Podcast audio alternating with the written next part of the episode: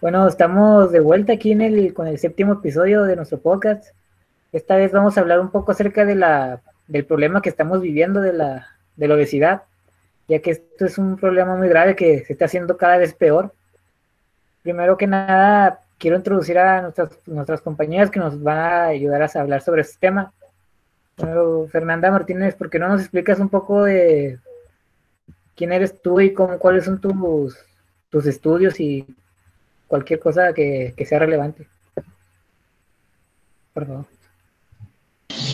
Perfecto, Julio. Pues como ya se ha mencionado, me llamo María Fernanda y en mi caso soy del país de Nicaragua. Eh, sigo siendo estudiante de la licenciatura de Nutrición y Dietética, cuarto año, y bueno, en mi país al menos la, la licenciatura, perdón, dura cinco años. Entonces, ya estamos a puntito de, de terminar.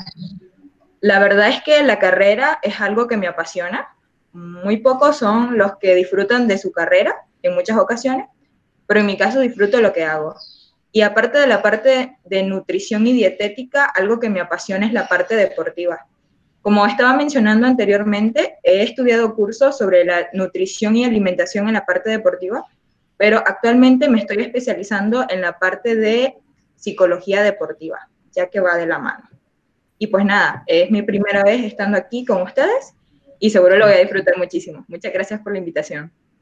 No, de nada, gracias por aceptar.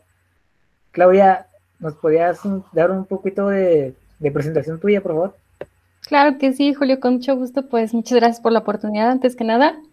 Eh, estoy muy contenta, espero que pueda apoyarles. Y bueno, pues yo también soy, bueno, yo soy ya este, licenciada en nutrición. Cuento con dos diplomados en nutrición deportiva y en envejecimiento saludable. Eh, tengo cursos de psiconutrición, eh, de suplementación deportiva también.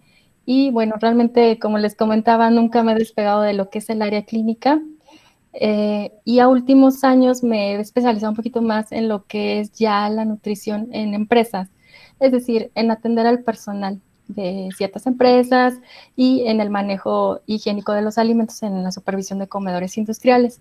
Entonces, bueno, creo que pues espero de verdad apoyarles en lo que pueda, compartir mis conocimientos y qué bueno, me da mucho gusto participar en esto porque, bueno, como lo hemos podido ver con todo este fenómeno de la pandemia, eh, nos hemos podido dar cuenta un poquito más de la radiografía interna del país, ¿no? El, tantos datos que hemos obtenido nos están revelando cómo está la nutrición del mexicano. Entonces, bueno, pues eso es hasta ahorita. Muchas gracias y le doy, cedo el paso a alguien más. Muchas gracias, Claudia. Para, para empezar, antes de que, que nos metamos mucho el tema, quisiera saber cómo, cuál es el diagnóstico para saber cuando una persona tiene obesidad, cuáles son las características que, se deben de buscar a la hora de diagnosticar esta enfermedad. Este, ¿Contesto yo? Ah. Sí. Ah, no, no, digo brevemente y ya me complementarán los colegas. Este, bueno, ya tenemos una normativa, de hecho aquí en México manejamos lo que es la norma oficial mexicana para la obesidad, sobrepeso y obesidad, que es la 008. Y bueno, ahí básicamente ya nos da incluso la definición de lo que es sobrepeso y obesidad y cuáles son los parámetros con los que una persona podríamos considerarla con, con este padecimiento. Obviamente tiene que rebasar lo que es su pesaje en relación a su estatura. Hay que revisar el porcentaje de grasa también, que eso creo que es uno de los parámetros más importantes, ¿sí? Antes que revisar, yo creo que el IMC, que es un indicador general, el porcentaje de grasa es lo que generalmente nos va a dar como más la pauta para ese diagnóstico. Muy bien. Sí, correcto. Añadiendo un poco al comentario de, de Claudia, es interesante porque a veces nos dejamos llevar por la simple apariencia, ¿verdad? A veces una persona que aparentemente está bien puede tener un exceso de grasa y una persona que probablemente diríamos que está un poco subido de peso, tal vez esté bien en sus valoraciones de grasa. Como mencionaba Claudia acerca del IMC, pues básicamente es un indicador, pero no es algo que exactamente nos indique que esa persona esté saludable de grasa. Así que eso se necesita con, con el porcentaje de grasa en una báscula en este caso, y de esa manera podríamos saber si está en sobrepeso o obesidad o si no lo está. Muy bien. Entonces, yo tengo una pregunta para Fernanda Martínez. ¿Qué esperanza de vida tiene una persona con obesidad?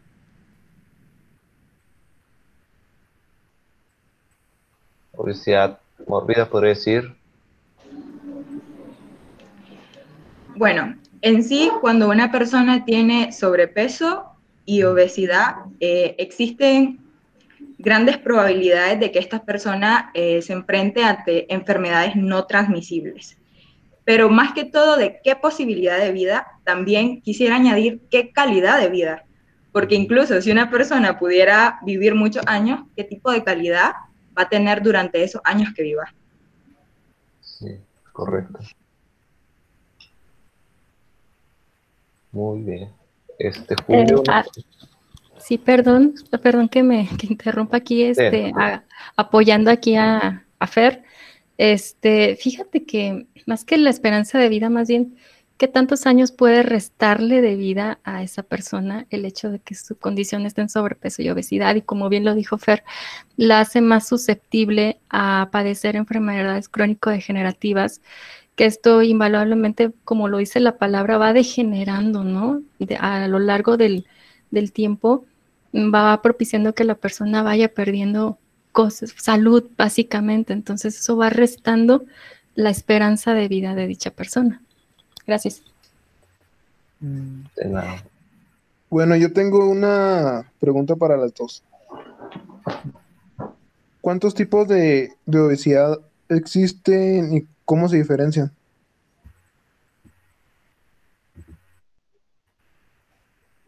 Quien quiera empezarla, no importa. A ver, este, bueno, aquí en México, la verdad no, no sé en Nicaragua ni en otros países de Latinoamérica, eh, tipos de obesidad eh, va a depender, y ahí sí con el indicador de IMC. Este, tenemos un rango en donde nos va a decir si tu peso es adecuado para tu estatura y nos va a dar un IMC normal. Este va a oscilar entre 18.5 y 24.9 aproximadamente. O sea, tú eh, te pesas, te mides tu estatura y entonces haces un, cálculo.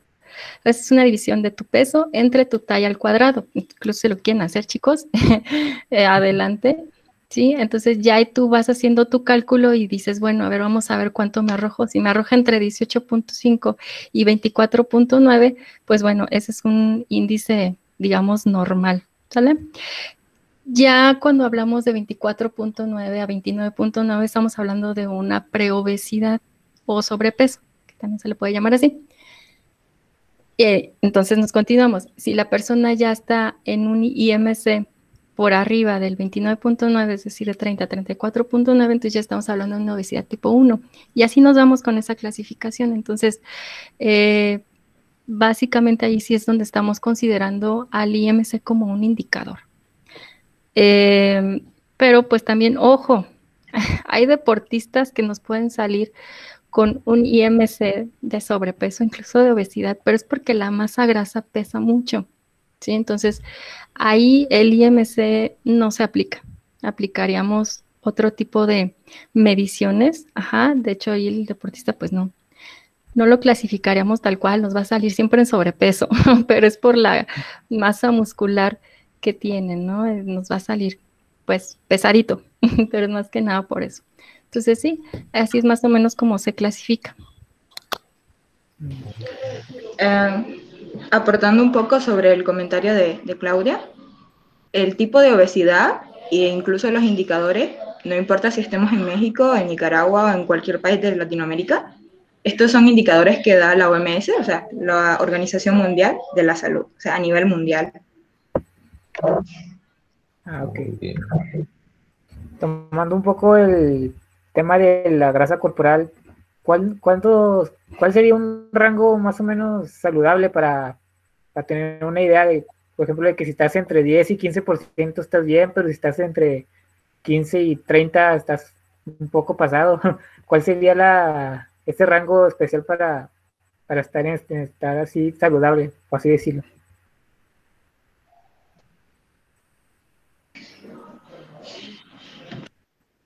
Tú sí que tú gustas, tú, Fer.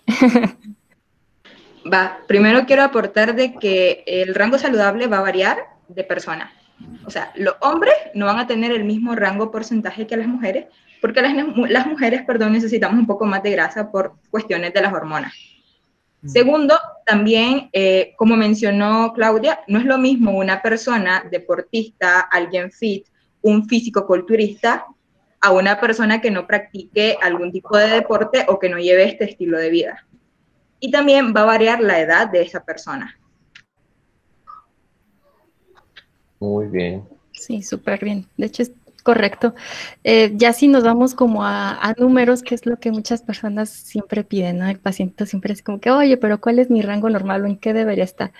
Bueno, eh, hay muchas guías, pero bueno, yo una de las que me baso más es la de la OMS y nos dice que un hombre saludable, sí, debería tener un porcentaje de grasa aproximado entre 8.1 y 15.9% aproximadamente, y una mujer pues entre un 20 a un 25%, ¿sí? Pero como bien lo dijo Fer, pues va a depender de la edad, de su condición física, o si es deportista, ahí también cambia muchísimo el rango, de hecho es más bajo, ¿sí?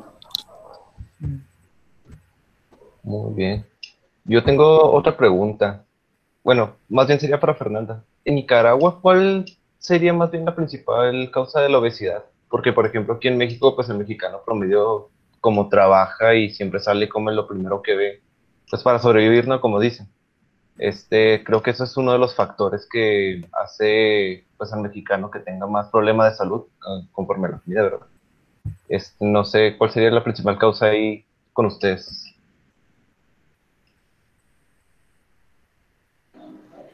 Es interesante, Iván, tu pregunta. Ah, agradezco que la hayas hecho. Eh, fíjate, aunque estamos en diferentes países, realmente la mayoría de las personas tienen esos mismos hábitos.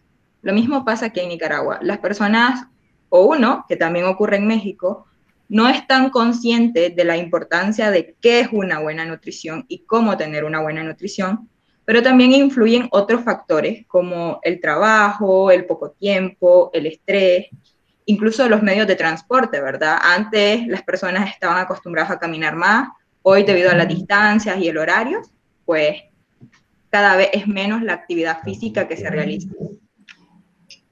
Muy bien, muchas gracias por tu respuesta. Eso de los medios de transporte que puede ser también de que ya somos muy muy sedentarios, ¿no? Ya tanto por el, por el trabajo, por el estilo de vida. No es lo mismo una persona que trabaje, por ejemplo, en un campo, recolectando comida todo el día, a una persona que esté en la oficina sentada. Es como diferentes tipos de, de gastos energéticos que tiene cada uno. Esto lo digo porque yo tengo un familiar que no es mecánico y todo el día está trabajando de pie, todo haciendo un tipo de actividad física y en las tardes se va a hacer ejercicio y lo ves comiendo y comiendo y comiendo con ganas. Y si uno se pone a comer así como él, pues las cosas no van a terminar muy bien. Es como el estilo de vida afecta mucho en este aspecto, ¿no? ¿No crees?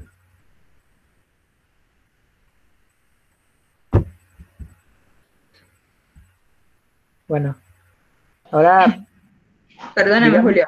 Sí. sí, estoy totalmente de acuerdo contigo. El estilo de vida afecta. Y bueno, realmente cada vez el pensamiento humano va cambiando de una manera negativa. Por ejemplo, las personas hoy día piensan que si una persona está en forma, o lo que llamarían ellos en forma, no necesita realizar algún tipo de ejercicio o realizar alguna caminata. Piensan que eso solo es para personas que tienen un exceso de peso o la palabra coloquial, una persona gordita o gordito, pero realmente es que todos necesitamos de ello. Y claro está, ¿verdad? Entre más actividad física, más movimientos hagamos, pues la situación va, a cambiar, como en el caso del ejemplo que acabas de mencionar, que si nosotros comeríamos lo mismo, pues quién sabe cómo estaríamos ahorita, ¿verdad? Sí. Sí, sí puedo aportar, chicos. Este, o sea, lo importante que es de verdad moverse. Mm, ahorita no sé, ustedes han observado con tanto home office o que las clases se toman en línea y todo eso ya te ha puesto ya en un sedentarismo mayor, ¿no? O sea, si antes, por ejemplo, en la escuela te movías para bajar a la cafetería o cosas así, ahora ya ni eso, ¿no? Ya nada más te mueves poquito, ya está tu refrigerador a un lado y ya este, tienes el lunch. Entonces, por ejemplo, este, alguien que a lo mejor tomaba el autobús este, para su trabajo y tenía que caminar, ahora ya no, ahora ya todo es home office, entonces se ha incrementado mucho el sedentarismo y es importante hacer actividad física no nada más para la gente que pueda tener sobrepeso y obesidad, sino también para la gente que podríamos ver delgada y que aparentemente está sana. Realmente la nutrición se puede dar en todos esos rubros, ¿sí? Antes se decía, no, pues es que entre más gordito y más llenito está más sanito, ¿no? Sobre todo en los niños se aplicaba esto. Pero la realidad es que no la malnutrición la podemos encontrar tanto en una persona delgada como en una persona con sobrepeso y obesidad. Entonces es importante eh, que retomemos actividad física, aunque sea en casa por estas cuestiones de la pandemia que no hemos podido salir mucho o que muchos gimnasios se encuentran cerrados, buscar opciones, ¿no? Creo que ahorita tenemos una facilidad para poder utilizar ya todo lo que son los medios electrónicos y entonces buscarte una app que se ajuste contigo, buscarte videos, este, tutoriales, clases en línea, cosas en casa que también puedes usar, o sea, subir, bajar escaleras, o sea, realmente es importante de verdad reforzar ahorita el tema de la actividad física para incrementar esta salud que acá, pues como les comentaba con esto de la pandemia, pues realmente pudimos ver que hubo mucho, ha habido muchas muertes por esto, ¿no? Hay una malnutrición y es real, entonces hay que atenderla y hay un sedentarismo impresionante, entonces pues hay que moverse. A echarle ganas, ¿no? Exacto. Muy bien. Bueno, entonces, pues otra pregunta de las que tengo es una que siempre he tenido muchas dudas. ¿Por qué hay personas que comen mucho y son delgadas y otras que comen, pues no mucho, o sea, digamos poco y engordan con facilidad? Esos son como de los mitos que existen entre la nutrición. Igual que como dicen de que si comes una fruta en la noche vas a engordar, ¿no? O el pan integral también engorda o el gas. Todo eso. E igual las dos me gustaría contestar, me gustaría ver ambas respuestas.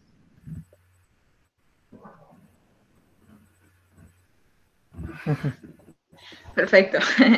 Este, bueno, como mencionaste, hay muchos mitos, entre ellos que la fruta en la noche engorda, porque la fruta va a tener las mismas calorías ya sea de día, de tarde o de noche, o como que el pan integral engorda, algo que, que yo decía un poco más joven y lo decía por molestar, pero hasta cierto grado tenía razón, es que el pan integral no engorda, el que engorda es uno, pero cuando lo comen en exceso. Y bueno, la verdad es que debemos tener claro que si miramos a una persona delgada no significa que tenga buenos hábitos alimenticios o si miramos a alguna persona que no esté en el rango de la delgadez de la sociedad no significa que tenga malos hábitos alimenticios o que está comiendo mal. No, eso no es algo que se vea a simple vista. Ok, muy bien. Entonces, María. Oh, ajá. Sí, prosigue. ¿Sí? Perdón. Ok, mira, respondiendo un poquito a tu pregunta, hay que considerar muchos factores, ¿no? De por qué esta persona la veo siempre bien delgada y come un montón, porque es así, cosas así, ¿cómo es posible? No, siempre hay que revisar. A lo mejor tú te toca ver un tiempo de comida de esta persona. A lo mejor es toda la comida que va a consumir en todo el día. Entonces, sí, siempre hay que como contabilizar bien cuántas calorías es lo que está consumiendo y luego revisar cuánto es lo que realmente necesita. Para que esté equilibrado, o sea, la persona tiene que comer lo que va a gastar, por así resumirlo, ¿sí? Si ya la persona come mucho más de lo que gasta, o sea, come gran cantidad de comida y realmente no, no la gasta, no la utiliza, no hace ejercicio, evidentemente va a tender a aumentar de peso. Y viceversa, ¿no? Si una persona está como en un déficit calórico, que es lo que nosotros mencionamos, para, como para bajar de peso, pues bueno, es decir, que va a comer menos de lo que va a gastar, ¿sí? Entonces, hay que, hay que revisar si la persona que tú ves que está comiendo un montón y, está delgadita, pues a lo mejor es porque es todo lo que comió todo el día, ¿no? Todo el día. Sí, y ahora por el otro lado, eh, contrario, ¿no? Una persona que a lo mejor tú la ves con mucho sobrepeso y obesidad y come muy poco, A lo mejor ah, incluso estaríamos ya hablando de otra situación, incluso hasta hormonal, ¿no? Hay padecimientos, eh, por ejemplo, de la tiroides, ¿sí? Donde una persona, tú la puedes ver pues muy gordita y una manzana le va a aumentar de peso, pero sí, aparentemente, pero es, ya son cuestiones hormonales que hay que revisar. Muy bien. Ahora, digamos que una persona viene con ustedes a pedirles de que necesito bajar tanto de peso porque el doctor me dijo que, si no mi salud se va a ver comprometida. ¿Qué es, el, es el primer aspecto que se debe considerar antes de, poder, por ejemplo, crear un plan alimenticio para, para perder peso? ¿Cómo sería algo que ustedes deberían de considerar antes de que de dar este plan? No sé quién que quiere empezar, ¿no? sí, a ver si gusta yo. Este, siempre hay que considerar muchas cosas. La verdad es que es lo bonito de, la, de individualizar un plan de alimentación. Cada persona es un mundo. Entonces, no podemos como generalizarlo. Por eso es que se hace una historia clínica profunda de qué aspectos físicos, incluso hasta psicológicos puede tener la persona, hasta socioeconómicos, para poder dar un plan de alimentación lo más adecuado posible, que se adapte incluso a la persona, porque luego he visto yo dietas, ¿verdad? Que son hasta de cinco o seis tiempos y la persona realmente no tiene oportunidad, trabaja mucho, este, y luego te encima le pones colaciones muy elaboradas a tal hora, no es factible para ella. Entonces, ¿Qué se tiene que considerar? Pues siempre sus rasgos, ¿no? todo lo que es la antropometría, que nosotros llamamos peso, talla, porcentaje de grasa y ya si hay algo más específico, ¿no? Este, como cintura, cadera, etc. Entonces, mm, checamos todo eso, revisamos también como la parte de sus hábitos alimentarios, es súper importante. No es tan bueno imponer una dieta. Por lo general, a mí no me gusta. A mí me gusta hacer más flexible, más habituarme incluso a lo que ya tiene el paciente para que se pueda pegar un poco mejor y entonces se adapta la alimentación o mi plan de alimentación al paciente, ¿sí? Este, y bueno, como te comento, hay que checar también qué alimentos le gustan, qué no, o sea, no podemos como imponerle este, algo que no está acostumbrado o no tiene accesibilidad, lo que sea. Sí, o a lo mejor ni es de temporada, ni siquiera lo venden, ¿no? Hay muchas cosas aquí en México se están como consumiendo de, otros países. Este, no, el otro día teníamos por ahí un tema de la sal rosa del Himalaya. no, es, no es oriunda de aquí, es carísima. Y realmente nutricionalmente no te aporta prácticamente nada.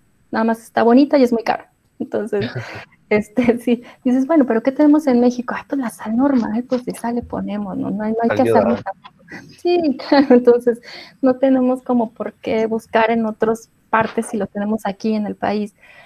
Entonces, todo eso, chicos, es parte de lo que consideramos, y ahorita me complementa Fer porque seguramente se me fue algo, sí son muchos aspectos de los que se consideran cuando nos llega un pacientito que quiere bajar de peso creo que también uno de los aspectos más importantes es saber si tiene una enfermedad esa persona, ¿no? Si es hipertensa, tiene diabetes, todo aquello. Sí, es correcto. Primero, eh, añadiendo parte de, la pregunta de Julio, creo que hay una mala costumbre, bueno, de hecho no creo, estoy segura que hay una mala costumbre, que hoy día las personas quieren hacer la dieta que le dieron a Pedro, pero no es Pedro, sino Juan. Y realmente cada dieta es para cada persona, cada plan alimenticio es para cada persona, como mencionó Claudia. Hay cierta valoración como la edad, el sexo, eh, las alergias, las enfermedades, incluso implica la religión, porque hay religiones que no ingieren ciertos alimentos y otras que sí. Son varios factores que se toman en cuenta y estos factores de Juan no los va a tener Pedro. Entonces, como te mencionaba, la misma dieta de Juan no es aconsejable que la utilice Pedro, porque si le funciona a uno, no necesariamente le va a funcionar a otro. Es personalizada. Y algo que me gusta tomar en cuenta, eh, Julio, al tratar a un paciente, es el motivo del por qué lo hace. Porque si un paciente dice, bueno, yo solo quiero bajar unas tantas libras y listo, en cuestión de semana o tal vez día, va a dejar el plan, es seguro, va a dejar el plan. Pero es muy diferente cuando una persona dice, yo lo que quiero es mejorar mi salud, cambiar mi estilo de vida, cuidar de mí, de mi familia. Tiene tantos motivos razonables y válidos que esa persona continúa un cambio en su vida, no solo una dieta o un plan alimenticio, no, un estilo de vida saludable. Y ahí está la clave del éxito, entre continuarlo de por vida o dejarlo en cuestión de semana o días. Efectivamente. No sé si Omar tengas una pregunta más que, hacer. Sí, esto va para ambas. ¿Cuál, ¿Cuál es la edad donde hay más gente con más obesidad o más sobrepeso? ¿Hay alguna edad determinante? La que guste empezar. Sí, ok, ya.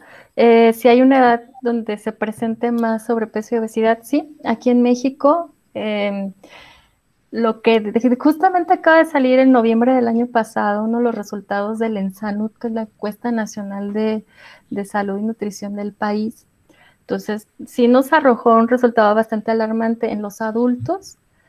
Está saliendo que 7 de cada 10 adultos tienen sobrepeso y obesidad es el rango en donde más podemos encontrar este fenómeno del sobrepeso y la obesidad.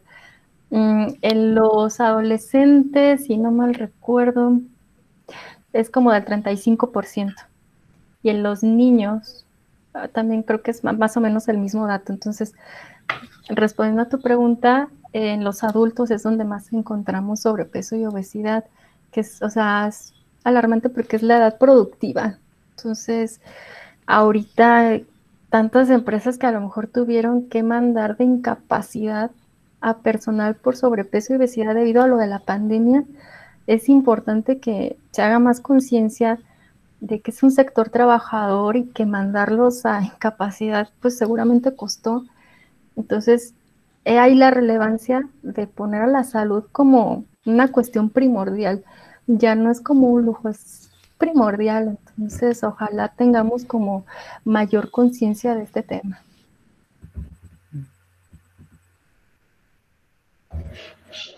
Sí, es cierto. Y quiero añadir que desde 1975 la obesidad y el sobrepeso va triplicando. Es interesante porque con el paso de los años muchas cosas han avanzado, pero tanto la obesidad como el sobrepeso en vez de disminuir, aumenta. Permítanme un segundo.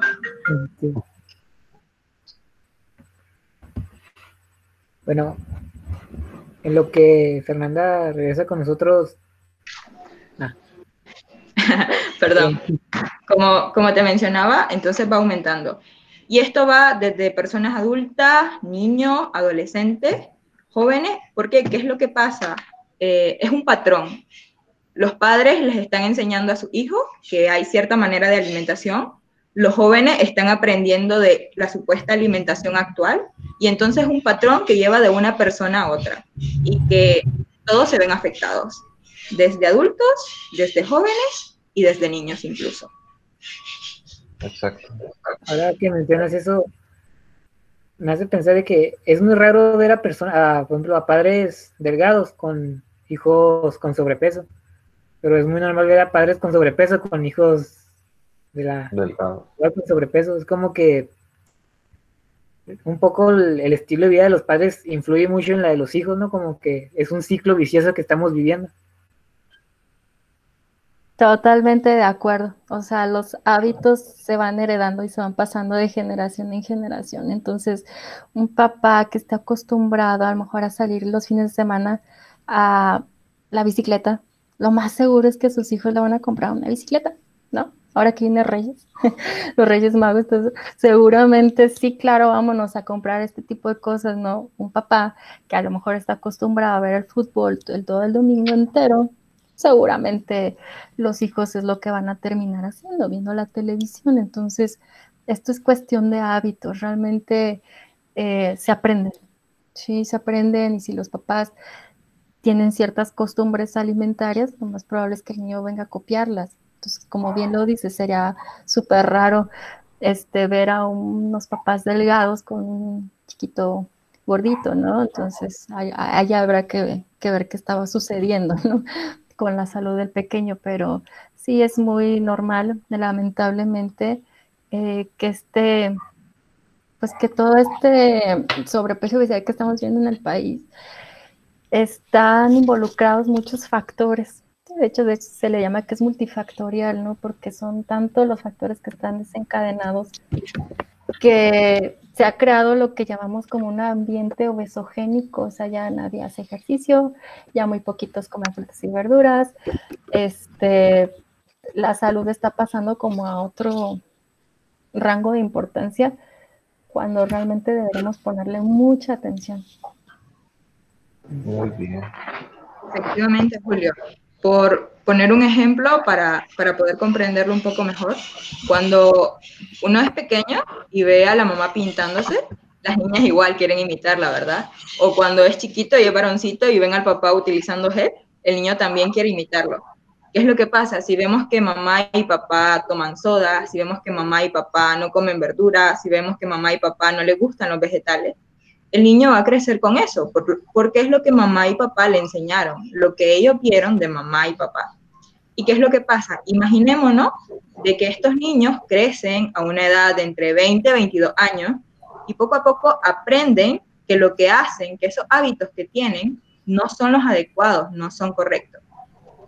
¿Cómo le va a costar o cuánto tiempo le va a costar cambiar hábitos que lo tienen desde 20, 22 años?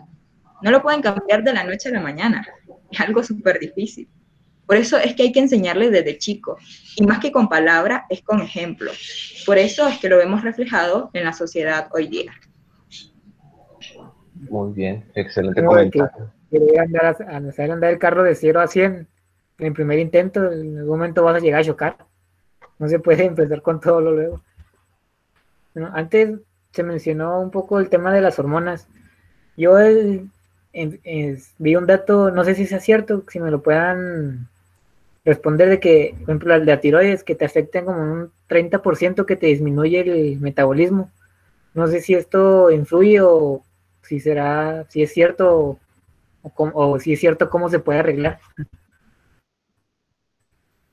Mira, yo no tampoco te podría dar como el dato específico mm, en porcentaje, pero sí, sí tiene mucho que ver eh, es una glándula que controla este, el metabolismo, ¿no? Entonces, sí afecta, sí altera bastante y las personas, ya sea que tengan hipotiroidismo o hipertiroidismo, necesitan estar bajo un tratamiento médico y nutricional. Se tiene que ir de la mano, este, porque sí se está alterando básicamente la forma en la que se está procesando el alimento, entonces sí requieren de una atención.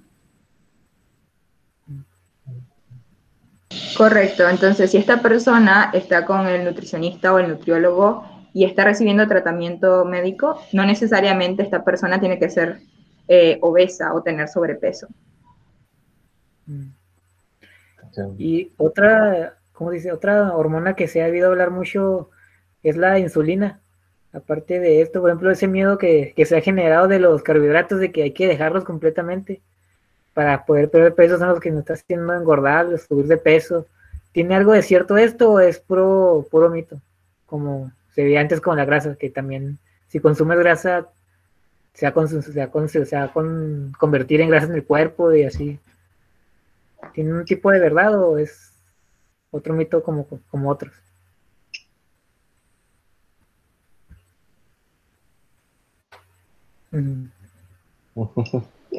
Sí, eh, es un mito. De hecho, necesitamos de los carbohidratos, en especial nuestro cerebro. Y quiero mencionarte de que los humanos nos vamos al exceso, ¿no? O sí o no, y eso no es así. Si lo ingerimos de manera equilibrada, no nos afecta de ninguna manera. Eh, el detalle está en cuánto y qué tipo de carbohidratos, porque no es lo mismo comer carbohidratos de arroz con vegetales que ingerir los carbohidratos de algo como una bebida azucarada. O sea, no es la misma calidad. Y también no es lo mismo ingerir una porción adecuada de arroz que comerse casi la media libra a una sola persona. Vemos la diferencia, ¿no? Otra pregunta que yo tengo es, bueno, sobre el alcohol. Cuando una persona la pone en la dieta, ¿tiene que dejar completamente el alcohol o puede tomar bebidas sin cero alcohol o cómo influye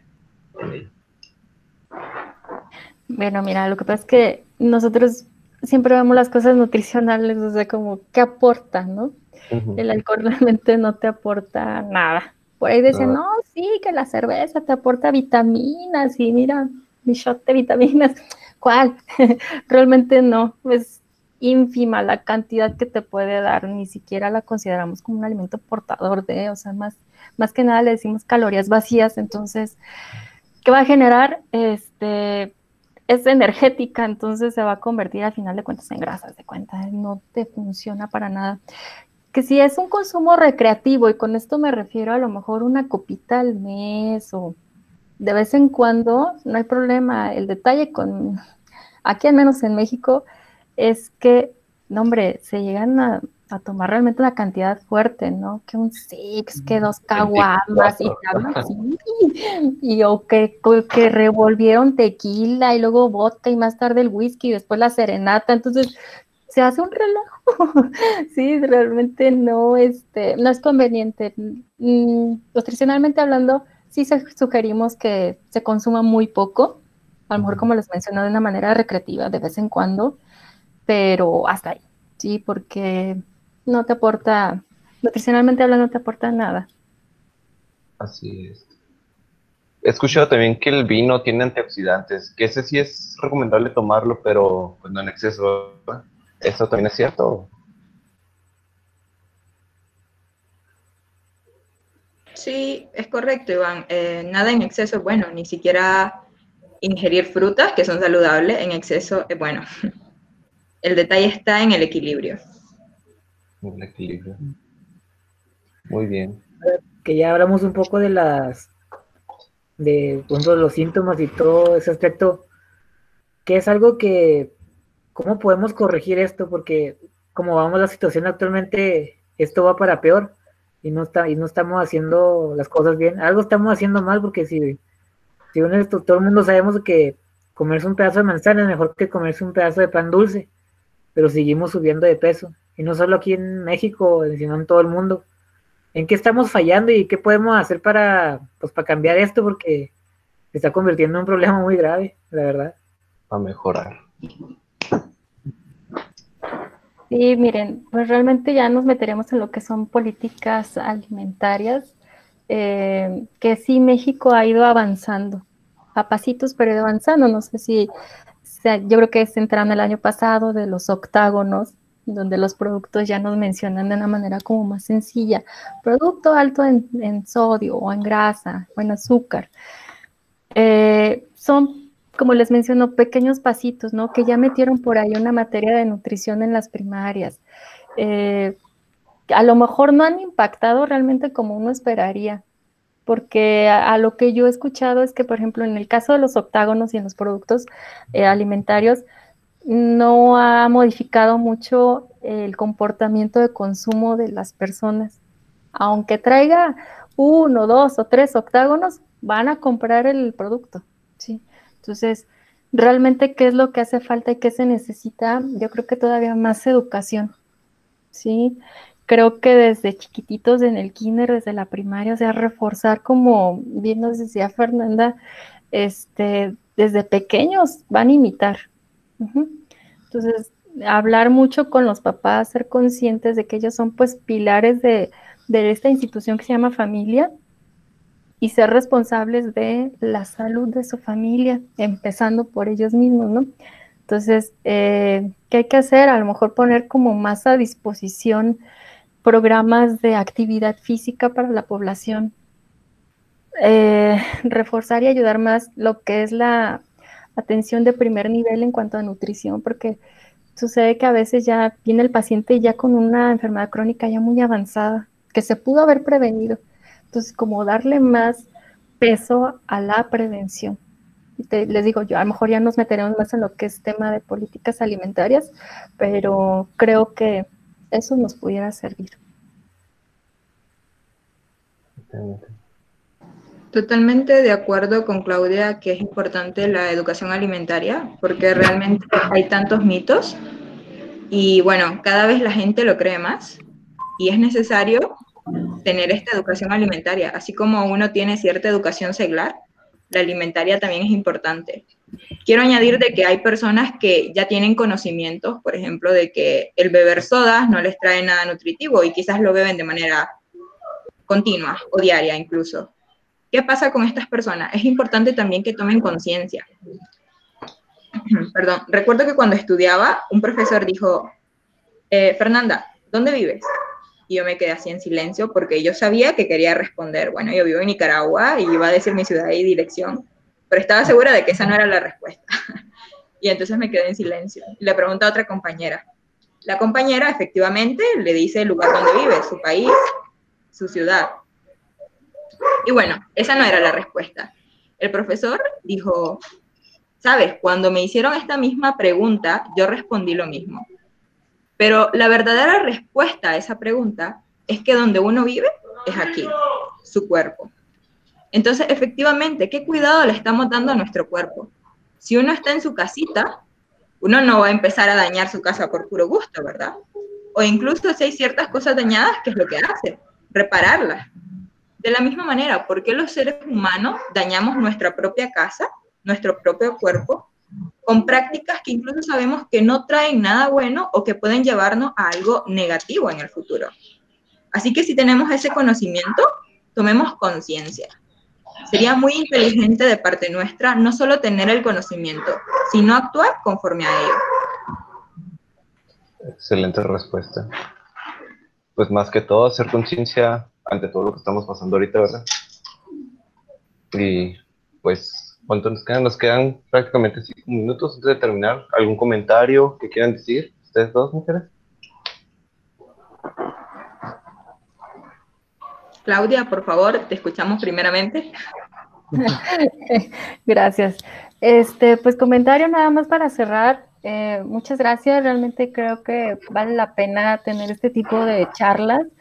Eh, ojalá las personas tomen un poquito más de conciencia que la salud de verdad es primordial, que lo mejor que puedes, a lo mejor a lo que le puedes invertir es a ti mismo, es a tu salud. Y que no es difícil. Muchas personas como que traen muchos mitos, lamentablemente la nutrición se ha vuelto, híjole, un tema en el que todo el mundo opina, en el que todo el mundo cree que... Exacto, y no hay que recordar que es una ciencia y como tal, eh, en verdad los fundamentos que tenemos son comprobables, son ciertos, eh, estamos totalmente, eh, ¿cómo les puedo decir? Sabemos de lo que hablamos, ¿sí? Y que así pueden venir un, montón de coaches y un montón de personas este, que no son realmente profesionistas a venir a decir muchas cosas, pero a final de cuentas confíen en nosotros, estamos preparados eh, podemos desintificar un montón de cosas y no tengan miedo, o sea, realmente eh, ya cuando te decides y tienes la voluntad de cambiarlo, logras, ¿sí? Entonces, pues muchas gracias Julio y a todos ustedes, muchos saludos, eh, gracias por la invitación y bueno, pues aquí estamos a la orden, gracias. Muchas gracias Claudia por tu participación. Esperamos tenerlos de, de regreso en algún momento para seguir hablando porque la verdad, para la nutrición hay muchos temas que que abordar. Se generan por este tema porque es muy complicado, la verdad. Así es, con gusto. Muchísimas gracias. Yo solo quiero terminar agradeciéndole a ustedes y con la frase de invierte en nutrición y ahorra en medicina. Eso lo dice mejor que yo. claro que sí.